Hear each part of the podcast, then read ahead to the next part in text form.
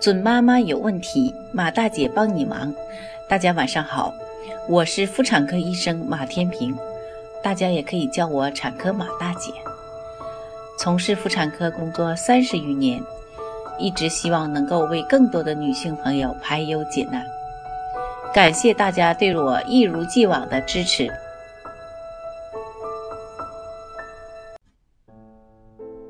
宝宝突然哭闹是家长们最害怕的事之一了，特别是夜里，搞得爸爸妈妈们都睡觉不好了，又担心是不是宝宝缺什么啦，哪里难受了。今天呢，马大姐就和各位准妈聊聊这个问题。那么是什么原因导致宝宝夜里哭闹呢？如果宝宝莫名哭闹呢，还睡不踏实。十有八九是肠胀气，肠胀气呢表现为宝宝哭闹，伴有蹬腿、面色涨红等症状，多影响晚上的睡眠。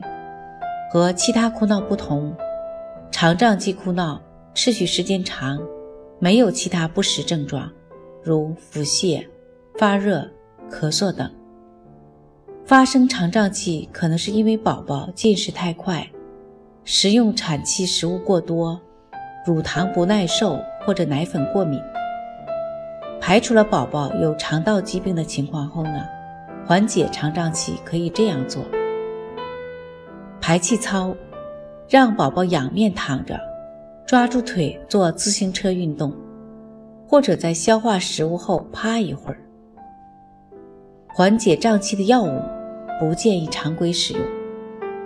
但如果宝宝哭闹严重，可以尝试使用一周的西甲硅油。冲泡奶粉时不要摇晃，同时减慢喂奶速度。喂完后拍拍嗝。各位准妈，照顾好你的宝宝，做一名合格的准妈吧。